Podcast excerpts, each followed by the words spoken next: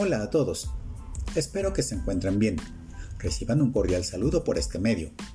Le damos muchas gracias a Dios por su amor y misericordia.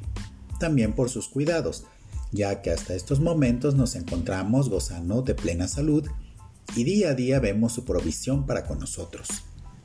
Pablo, siervo de Jesucristo por la voluntad de Dios, a los santos y fieles en Cristo Jesús que están en sus casas.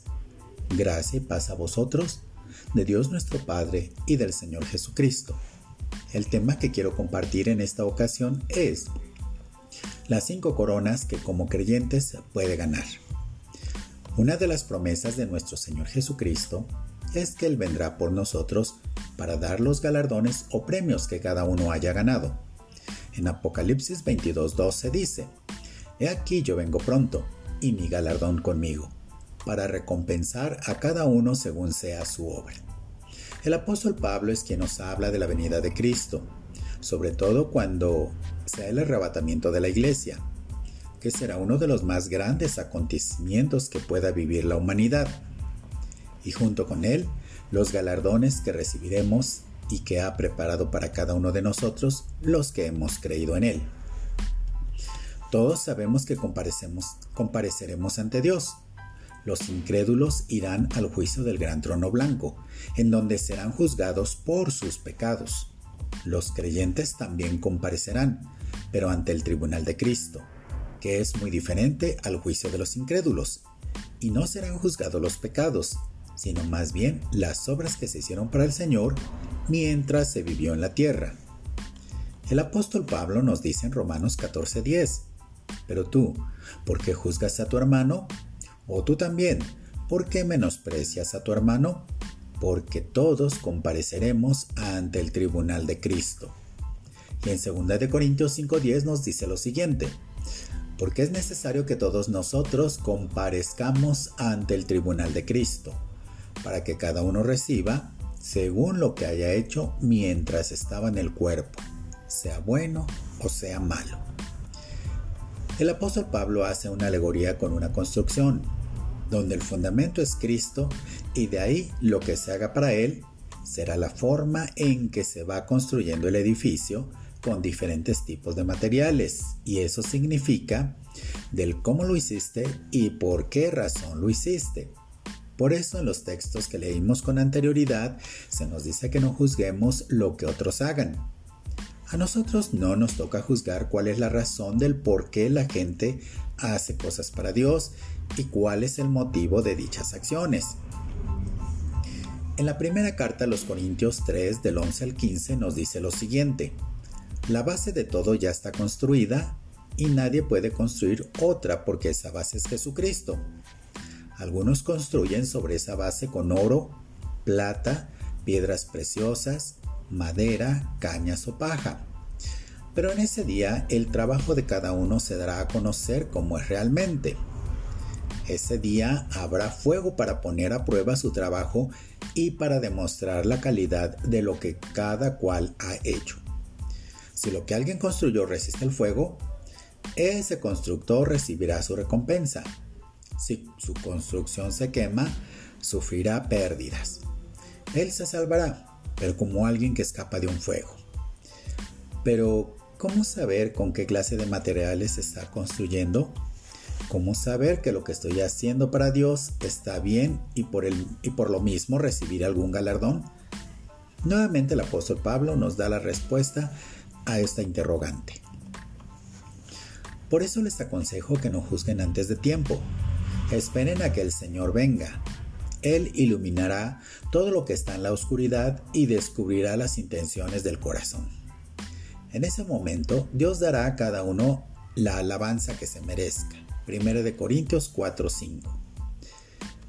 Dios no va a premiar los grandes logros o las miles de almas que puedas alcanzar, los ministerios que puedas ejercer, etc. Lo que Dios hará es juzgar las intenciones de tu corazón. ¿Cuál fue la razón por la que hiciste lo que hayas hecho? y de acuerdo a la motivación del corazón se verá si se recibe recompensa o no.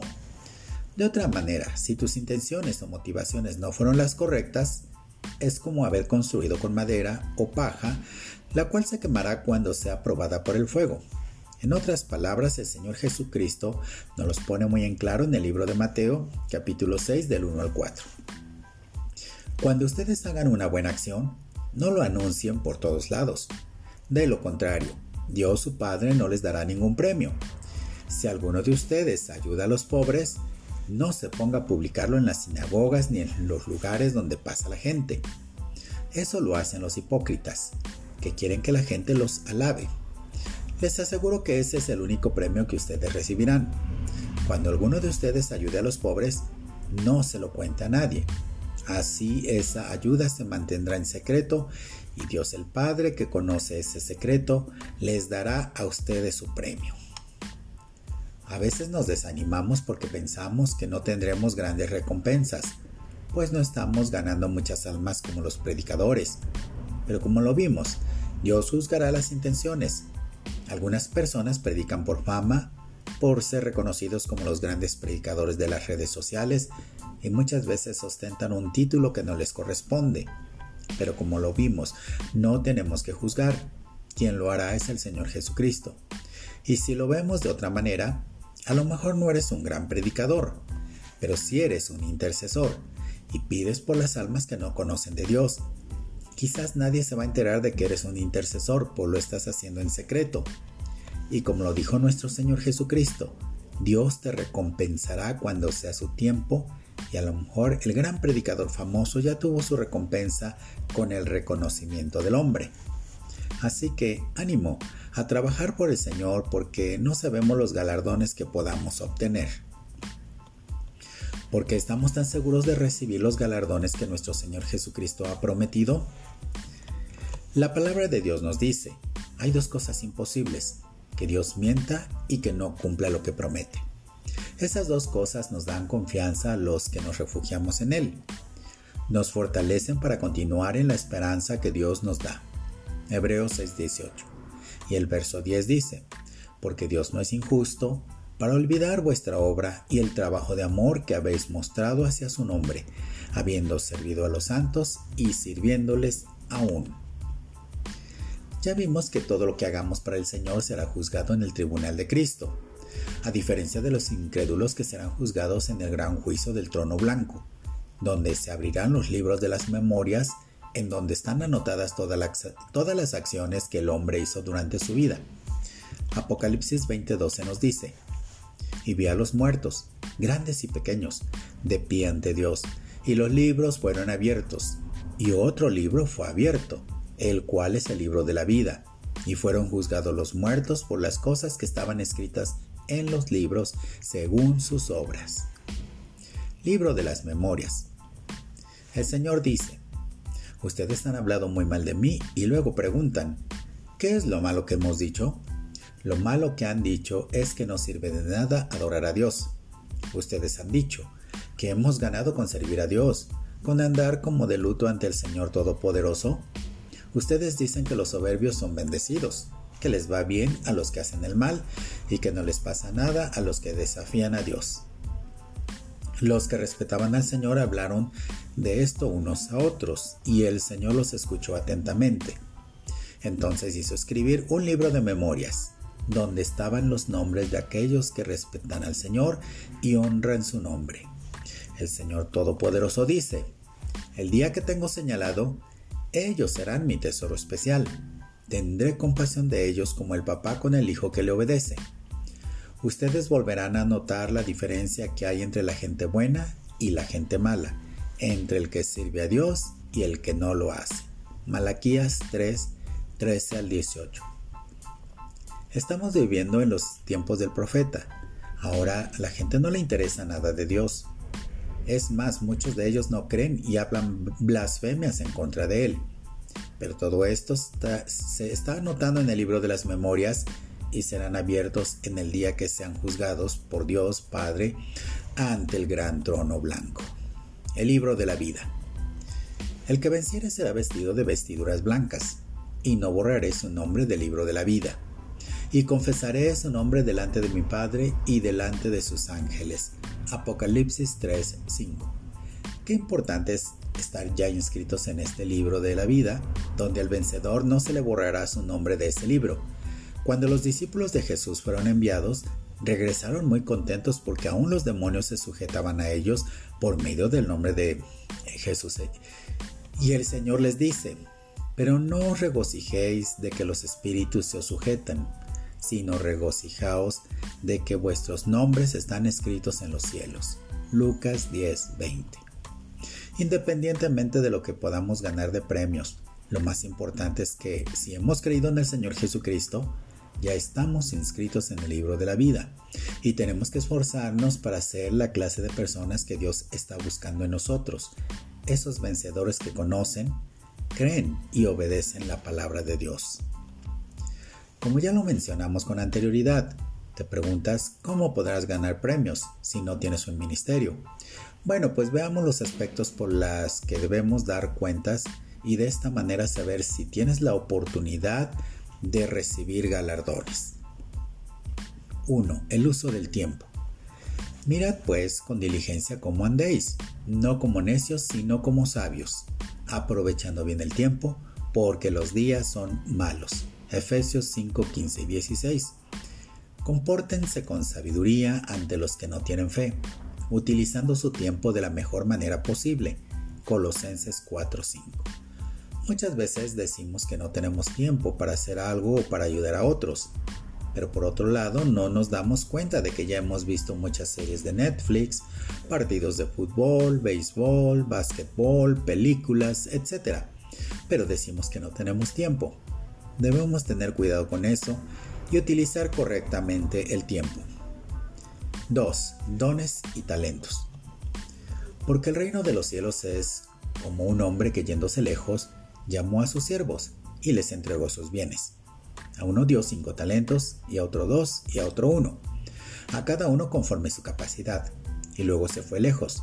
Y el que había recibido cinco talentos fue y negoció con ellos, y ganó otros cinco talentos. Asimismo el que había recibido dos, ganó también otros dos. Pero el que había recibido uno fue y cavó en la tierra, y escondió el dinero de su señor. Después de mucho tiempo vino el señor de aquellos siervos y arregló cuentas con ellos. Mateo 25 del 14 al 19. Dios nos ha dado a todos diferentes capacidades, según lo que Él quiso darle a cada uno. Por eso, si Dios nos autoriza para hablar en su nombre, hagámoslo como corresponde a un seguidor de Cristo. Si nos pone a servir a otros, sirvámosle bien. Si nos da la capacidad de enseñar, dediquémonos a enseñar. Si nos pide animar a los demás, debemos animarlos. Si de compartir nuestros bienes se trata, no seamos tacaños. Si debemos dirigir a los demás, pongámonos en ello todo nuestro empeño. Y si nos toca ayudar a los necesitados, hagámoslo con alegría. Romanos 12, 6 al 8. Dios nos ha dado a todos y cada uno un don, una capacidad, un talento y estos deben ser puestos al servicio de los demás. 3 oportunidades perdidas o ganadas. No nos cansemos pues de hacer el bien, porque a su tiempo se ganemos, si no desmayamos. Así que, según tengamos oportunidad, hagamos bien a todos y mayormente a los de la familia de la fe. Gálatas 6, 9 y 10. Cada vez que encuentres un trabajo que hacer, hazlo lo mejor que puedas. En el sepulcro no hay trabajo, ni pensamiento, ni conocimiento, ni sabiduría, y para allá vamos todos. Eclesiastes 9:10. Siempre tenemos la oportunidad de ayudar a alguien más. Hagámoslo o cuando se nos dé la oportunidad de hacer algo, pongamos mucho esmero. Hay que tratar de hacerlo lo mejor posible y no dejar las cosas para otro día, sobre todo cuando se trata de ayudar a los de la familia de la fe.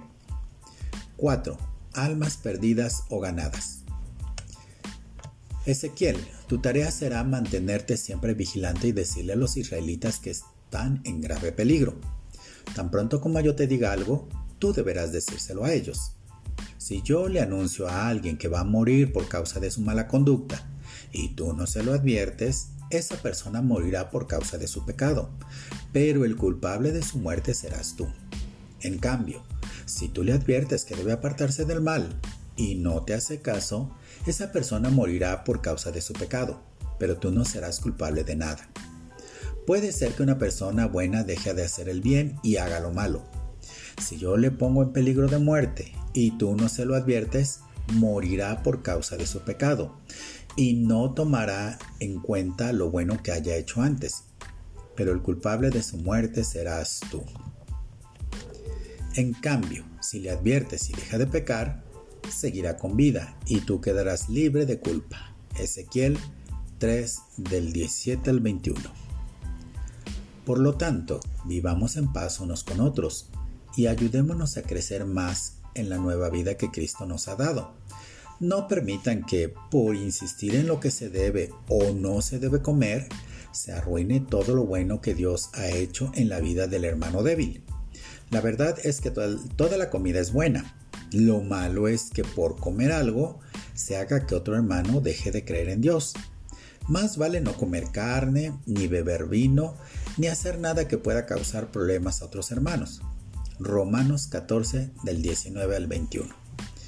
Tenemos que decir a la gente lo que está haciendo incorrecto, siempre de acuerdo a nuestros principios y valores que están escritos en la palabra de Dios. Pero también tenemos que tener mucho cuidado con lo que nosotros hacemos para que la gente no tenga pretextos para no creer en el Evangelio. Testimonios no dados. Entonces las autoridades judías llamaron a Pedro y a Juan y les ordenaron estrictamente que no hablaran ni enseñasen más en el nombre de Jesús. Pero Pedro y Juan les respondieron, decidan ustedes mismos si es mejor obedecerlos a ustedes o a Dios.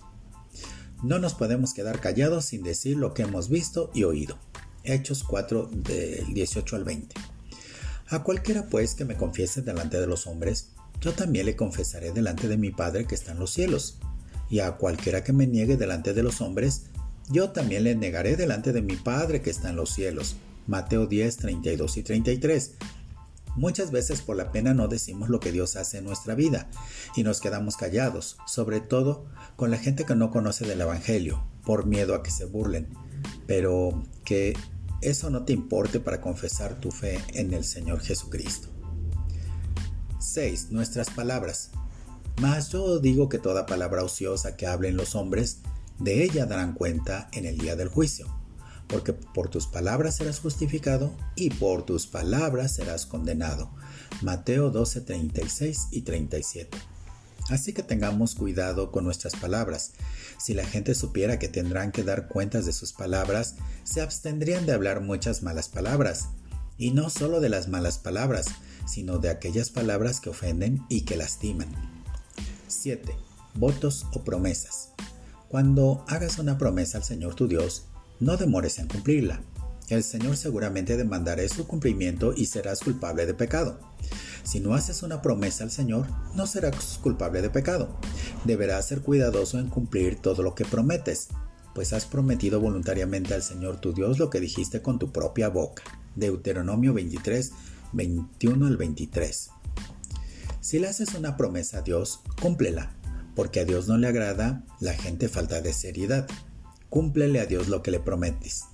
Es mejor no prometer que prometer y no cumplir. Eclesias 3, Eclesiastes 5, 4 al 5. Es muy importante cuidar nuestras palabras, nuestras emociones, pues cuando estamos eufóricos muchas veces hacemos promesas que al fin no las vamos a cumplir y eso no es agradable para Dios. 8. Diezmos y ofrendas. ¿Acaso puede el ser humano robar a Dios? Pues ustedes me están robando y todavía preguntan, ¿en qué le hemos robado? En los diezmos y en las ofrendas. La, nación entera me está robando y por eso cae una maldición sobre todos ustedes. Malaquías 3, 8 y 9. Jesús levantó la mirada y vio a la gente rica poniendo sus ofrendas en la caja del dinero del templo. También vio a una viuda que estaba dando dos pequeñas monedas de cobre como ofrenda. Entonces Jesús dijo, En verdad les digo que esta pobre viuda dio más que todos los demás. Les digo esto porque los demás dieron de lo que les sobraba, pero ella, a pesar de su pobreza, entregó todo lo que tenía para vivir. Lucas 21, del 1 al 4. Quizás podemos decir que los diezmos fueron para el pueblo de Israel, pero nosotros como iglesia y por amor a Dios lo podemos hacer porque el apóstol Pablo nos recuerda las palabras del Señor Jesús que dijo, más bienaventurado es dar que recibir. 9. La gloria de Dios. Señor, nosotros no merecemos recibir ningún honor. Todos los honores deben ser para ti. Solo tú debes recibir la gloria por tu fiel amor y lealtad. Salmo 115, 1. Si pues coméis o bebéis o hacéis otra cosa, hacedlo todo para la gloria de Dios. Primera de Corintios 10:31. Recuerda que en todo lo que hagas siempre hay que darle la gloria a Dios.